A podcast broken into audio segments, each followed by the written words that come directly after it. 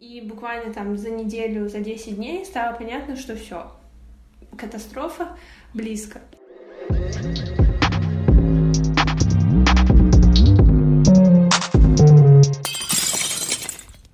Всем привет! Это подкаст «Истории неуспеха». Мы рассказываем реальные истории о преодолении трудностей и неудач. Сегодня у нас в гостях Маша. В феврале этого года она переехала в Нью-Йорк – выиграв конкурс на получение грин-карты. Она дает возможность жить и работать в США. Однако разразившаяся в мире пандемия коронавируса могла разрушить все планы Маши покорить Америку. О том, как же она справилась со сложностями, слушай в этом подкасте. Маша, расскажи, почему ты решила участвовать в конкурсе на грин-карту? Я всегда участвую во всех конкурсах еще с детства, когда надо было собрать э, крышечки этому Нелли, чтобы там выиграть какое-нибудь полотенце. Мне просто кажется, что лучше поучаствовать, чем не поучаствовать, почему бы и нет. Как тебе пришла идея переехать именно в Америку? Я всегда знала, что не против жить за границей, но конкретных планов переехать через выигрыш в лотерею не было, потому что тут от меня ничего не зависело. А, тем более, что я знала про эту лотерею давно, но каждый год я забывала подать свою анкету, потому что там окно небольшое, около месяца, осенью.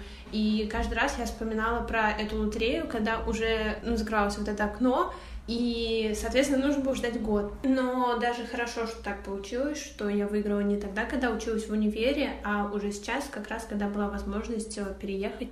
Маша, расскажи поподробнее про процесс получения грин-карты. Процесс получения грин-карты очень долгий. То есть э, я подала э, свою анкету на участие в лотерее в ноябре 2017 года. Потом в мае 2018 я проверяю заявку и узнаю о выигрыше. Выигрышный номер большой, и значит, что меня позовут на собеседование только э, ну, через год, может быть, даже.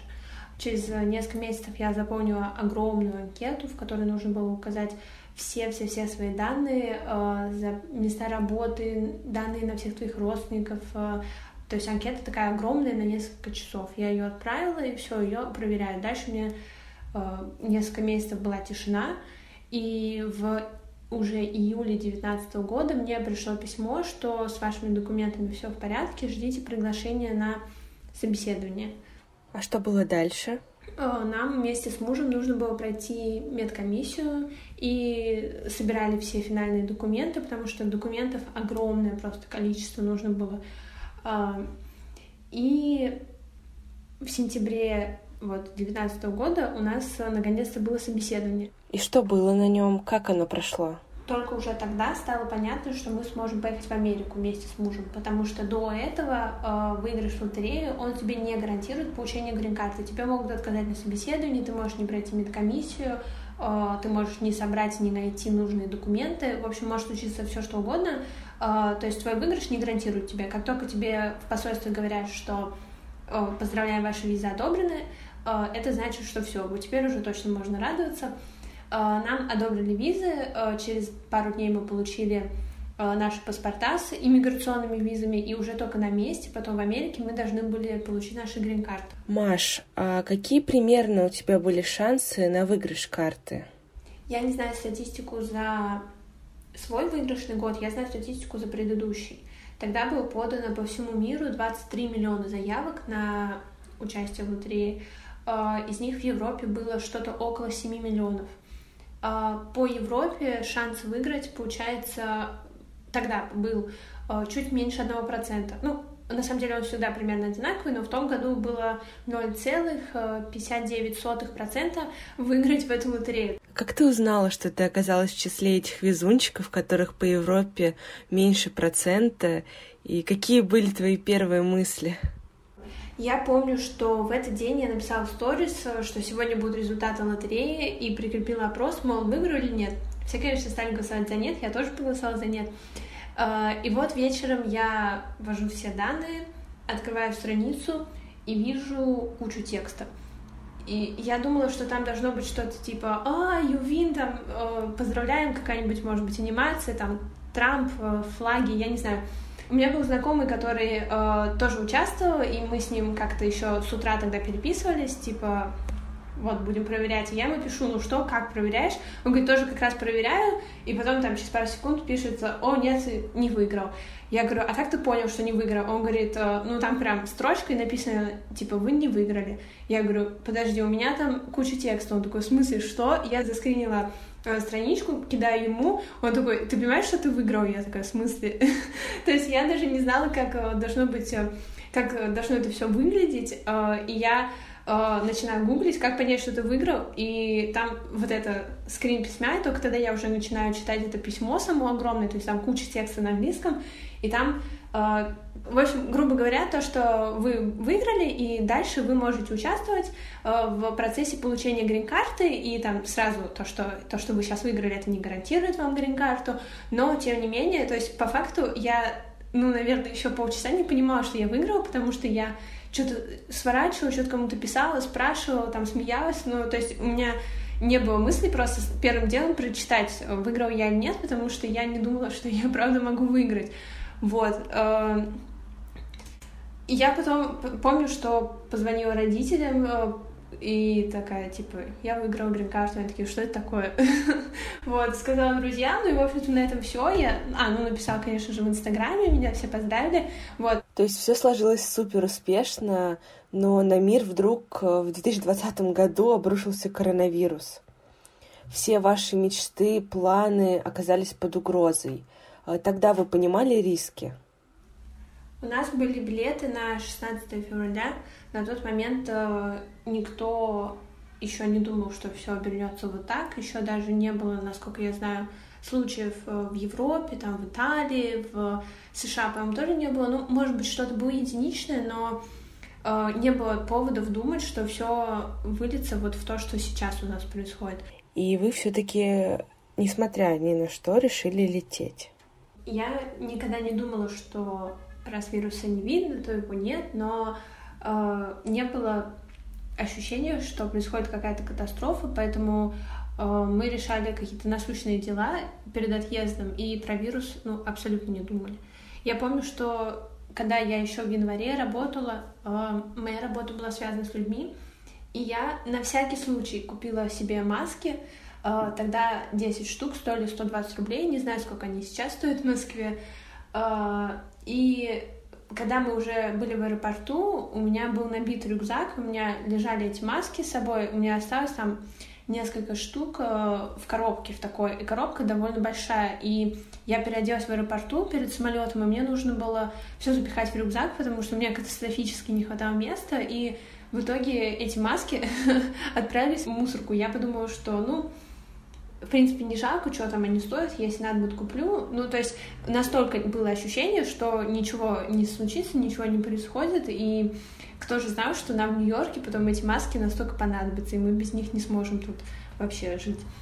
А, мы просто над рисками вообще никак не задумывались, эм, как-то привыкли решать проблемы по мере их поступления, лишний раз не париться. Вот, вариантов ехать или нет у нас просто не было, потому что выигрыш сгорает, если ты не приезжаешь. Э, у тебя есть э, конкретный период, в который ты можешь въехать. После того, как тебе одобрили визы, у тебя есть полгода. Э, то есть нас одобрили 5 сентября, то есть примерно до начала марта мы могли въехать в Америку. Мы вот максимально тянули этот срок, чтобы накопить деньги, подготовиться, и, в общем-то, вот, уже 16 февраля это был самый край, и все. То есть мы не могли уже никуда откладывать, мы не могли поехать там через пару недель, через месяц, через полгода. Мы либо едем сейчас, либо мы уже не, не едем. И мы на тот момент уже э, уволились с работы, сдали квартиру, собрали все вещи, э, ну, как бы настроились. вот. И поэтому отступать уже было некуда, и... Вы не отступили. Расскажи, Какие проблемы возникли, когда вы уже прилетели в Нью-Йорк? Было что-то, чего вы никак не могли ожидать? А, на самом деле, как раз из-за того, что мы очень долго готовились к отъезду, мы знали вообще все, что нас ждет. То есть мы э, были готовы буквально вот каждой мелочи, которая с нами будет происходить в Америке.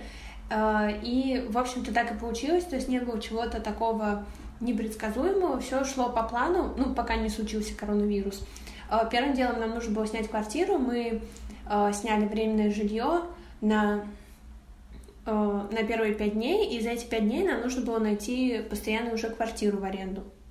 Проблема была в том, что у нас не было на тот момент ни работы, ни документов. А как же грин-карта? Я имею в виду грин-карту, потому что она приходит по почте позже. Э, не было кредитной истории, которая как раз является в Америке э, показателем твоей платежеспособности. То есть эта кредитная история есть у всех, кто здесь живет, но у нас она отсутствовала полностью, потому что мы только приехали. Соответственно, э, квартиры нам сдавать никто особо не хотел, потому что мы были, грубо говоря, как чистый лист, и такие жильцы никому не нужны, поэтому у нас выбор был довольно ограниченный, и мы знали заранее, что мы будем снимать квартиру с помощью агента, причем так получилось, что это был э, русскоговорящий агент, она нам очень хорошо помогла, и вот мы первые дни э, занимались как раз поисками квартиры. Э, конечно, можно снять квартиру любую, если у тебя очень много денег, и ты готов заплатить за там первые полгода или там год вперед, ну, несколько месяцев, я не знаю. У нас в любом случае были ну, ограниченные средства, потому что здесь аренда у нас вот получается, но это, в принципе, средняя цена, one bedroom, это, то есть, э, однокомнатная квартира, но здесь это практически как двухкомнатная, потому что у тебя отдельно спальня, отдельно э, гостиная. Они это считают как однокомнатная квартира. Она стоит э, полторы тысячи долларов. То есть нам нужно было заплатить э, депозит, первый месяц аренды и столько же еще агенту. Соответственно, даже такая сумма, это уже довольно много получается в рублях. А, и мы не могли себе позволить а, какие-то условия, где мы должны платить вперед за там 3-4 месяца, потому что если бы мы сейчас так заплатили, то у нас к этому моменту денег бы уже точно не осталось. Точнее, они бы кончились еще давным-давно. А что нужно было для того, чтобы начать работать? Еще нужен документ, э, номер социального страхования. Тоже мы этот документ э, ждали, нам пришлось идти в офис, там переоформлять на новый адрес. Без него мы не можем начать, э, не могли начать официально работать. Э, соответственно, пока мы всем всем этим занимались, в Нью-Йорке случился коронавирус. И в тот момент, когда у нас на руках э, оказалась грин-карта, оказался этот номер ССН, который э, тебе право работать официально, когда мы переехали в новую квартиру, в которую нам пришлось купить э, мебель, там кровать, вот это все, потому что квартира э, сдается полностью пустая. В общем, ко всему вот этому моменту, когда мы были готовы начать реализовывать все наши грандиозные планы, э, Нью-Йорк начал закрываться, стали появляться новости о том, что коронавирус добрался и сюда, то, что один, один там случай первый был, про него все писали подробно, потом раз, раз, раз, и буквально там за неделю, за 10 дней стало понятно, что все, катастрофа близко. Да, действительно, именно в Нью-Йорке ситуация с пандемией обернулась шокирующими масштабами. Вы думали, что делать дальше, когда все было уже настолько критично? Э, был такой момент, э, когда нужно было решить, либо мы уезжаем, либо мы остаемся. Было понятно, что Э, вот-вот будут закрыты границы. На тот момент еще летали регулярные рейсы, и чтобы не попасть в число тех людей, которых потом МЧС собирает по всему миру, э, мы должны были решить, либо мы уезжаем сейчас, прямо сейчас, вот в течение одного-двух дней, либо мы остаемся и уже мы точно не попадем в Россию в ближайшие месяцы. Почему вы все-таки решили остаться в Штатах и не вернулись в Россию? Дома же спокойнее обычно. Э, мы решили остаться, потому что подумали, что просто на самом деле нету какой-то большой разницы. Конечно, на тот момент в Москве еще все э, угорали над тем, что вот катастрофа, что нужно закупаться гречкой, э, кто-то закупался гречкой, другие над ними смеялись. В общем, вот в Москве еще были такие настроения, в Нью-Йорке уже никому не было смешно, но было абсолютно очевидно, что до Москвы до огромного мегаполиса точно так же доберется этот вирус. То есть, когда мы в Нью-Йорке смотрели новости про Италию, мы такие тоже, ого, ничего себе, какое там, как в Китае. Потом случилось у нас то же самое, там, спустя 3-4 недели. Было понятно, что Москву то же самое ждет. Как вы принимали это решение? Выбор дался сложно? Здесь был просто вопрос в том, где мы хотим быть вот это время, пока длится эпидемия. Э, плюсом за то, чтобы вернуться домой в Россию, э, было то, что, во-первых, мы будем там с родителями, там будет все понятно с деньгами, потому что все-таки, когда ты приезжаешь э, в свой дом, и когда вокруг друзья, родители и так далее, это как бы проще, чем когда ты находишься один абсолютно в совершенно другой стране, ну, точнее, имея какие-то сомнительные абсолютно перспективы в плане работы и так далее. Плюс в России бесплатная медицина, а на тот момент у нас еще не было страховок в США. И было не очень понятно, что с этим делать, потому что мы хотели покупать, ну, оформлять платные страховки, но они довольно дорого стоят. Э, вопрос медицины, ну, немножко ты о нем начинаешь задумываться, когда вокруг вот такое происходит. Э, мы узнали, что здесь, в Нью-Йорке, ты можешь оформить бесплатную медицинскую страховку, и, соответственно, вопрос э, полностью отпал, мы ее оформили, через какое-то время все, нам пришли карточки. Сейчас, пока мы не начнем Э, официально зарабатывать, официально работать, мы будем иметь право пользоваться вот этой бесплатной медицинской страховкой. В общем, э, мы буквально, наверное, за полчаса обсуждения решили, что абсолютно все говорит о том, что мы остаемся здесь и будем смотреть, что будет дальше уже здесь, в Нью-Йорке. А что вам говорили родные и друзья из России? Э, конечно, родители писали, приезжайте, приезжайте, пока не поздно ну, потому что переживали, читали все новости на Первом канале, то, что показывали про морги там и так далее. Но э, мы были здесь, и мы понимали, что все не совсем так, как это преподносит у нас в России. Маша, расскажи, а как вы справлялись со сложностями, которые возникли из-за коронавируса?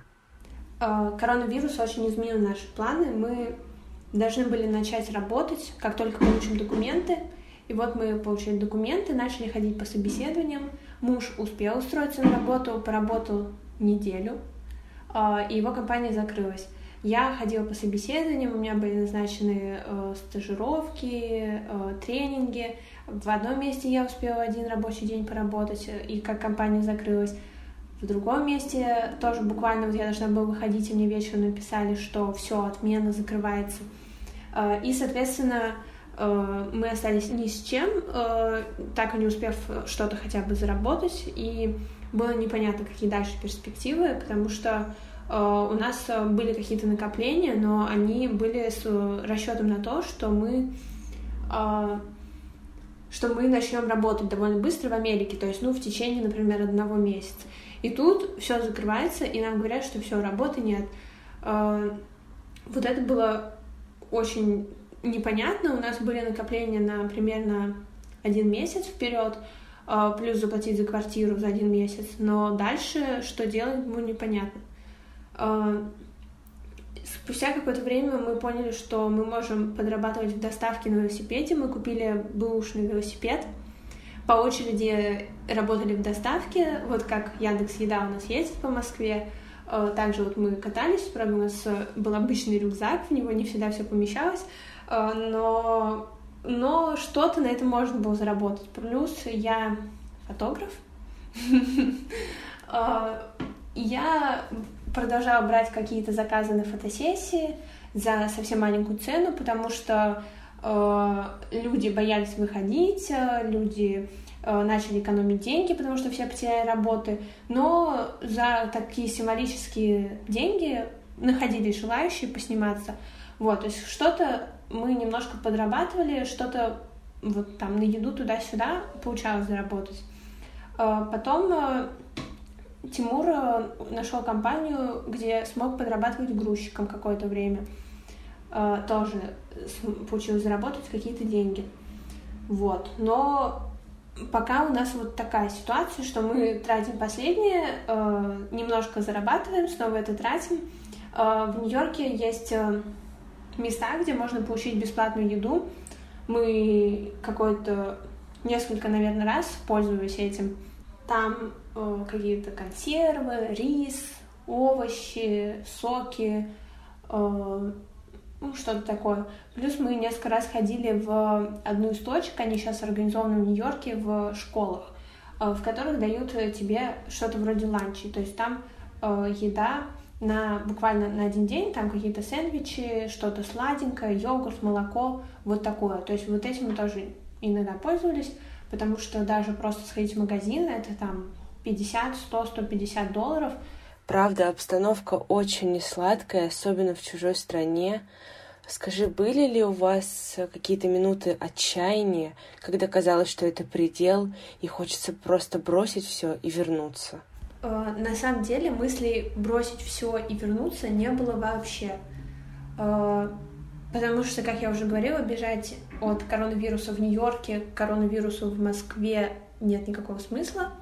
Э, соответственно, вопрос только в том, нравится ли нам здесь. А нам здесь очень нравится. То есть все наши ожидания оправдались, э, все оказалось гораздо круче, чем мы ожидали. Э, несмотря даже на все то, что здесь происходит, мы поняли, что мы сделали правильное решение, что мы сюда приехали, и хоть и я скучаю там по друзьям, по родителям, но решение абсолютно было правильное, и вернуться, пока даже вот ни разу мы не обсуждали, точнее мы обсуждали то, что мы точно не хотим вернуться.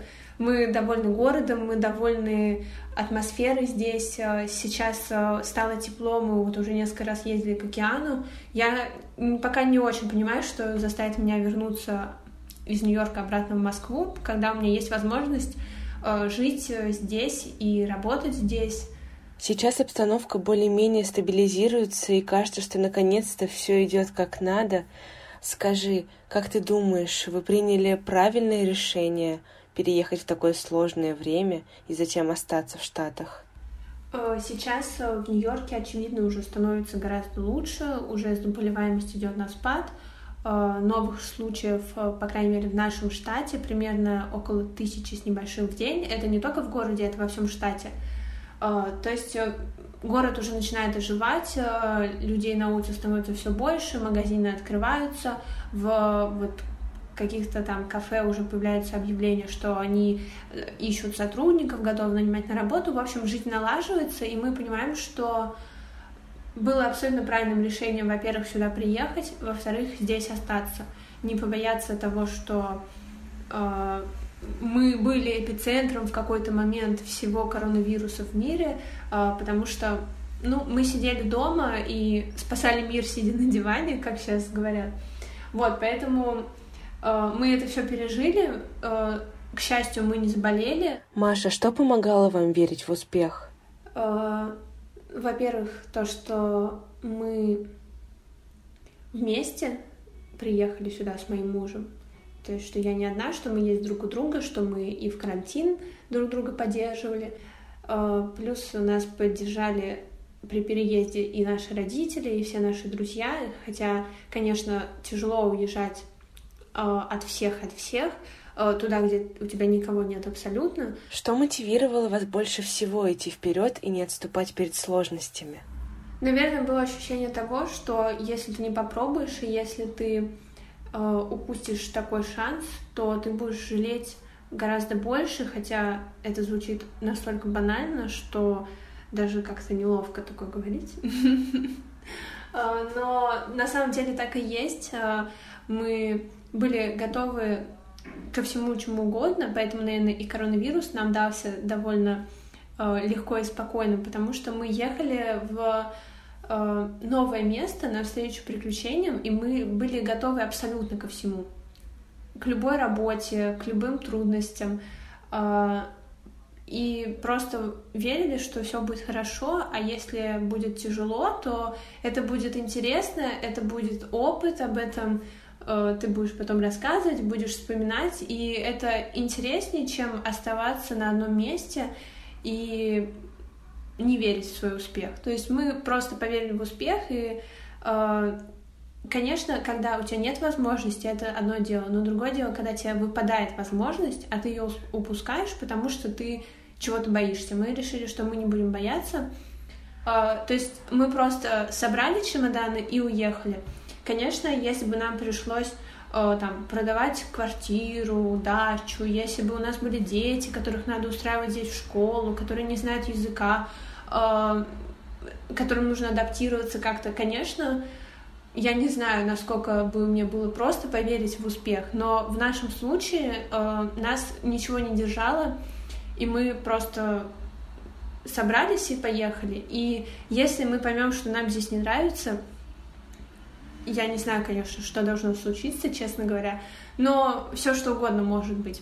А, если мы поймем, что мы хотим вернуться, мы сможем вернуться, потому что у нас у обоих а, хорошие специальности, ну, точнее, у мужа хорошая, он геофизик, а я журналист. Эм, ну, здесь э, сверчки, неловкая пауза. Но, наверное, я тоже смогу найти работу в Москве снова э, журналистом или кем-нибудь еще. В общем, вот. Если мы захотим, мы сможем вернуться, но мы решили, что нужно пробовать. В общем, вот так. Спасибо, Маша, что ты вышла с нами на связь из-за океана. Твоя история преодоления неудач была очень интересной. И спасибо вам, дорогие слушатели, что вы дослушали этот подкаст до конца. И надеемся, вам так же, как и Маше, всегда хватит сил преодолеть неудачи. Thank you.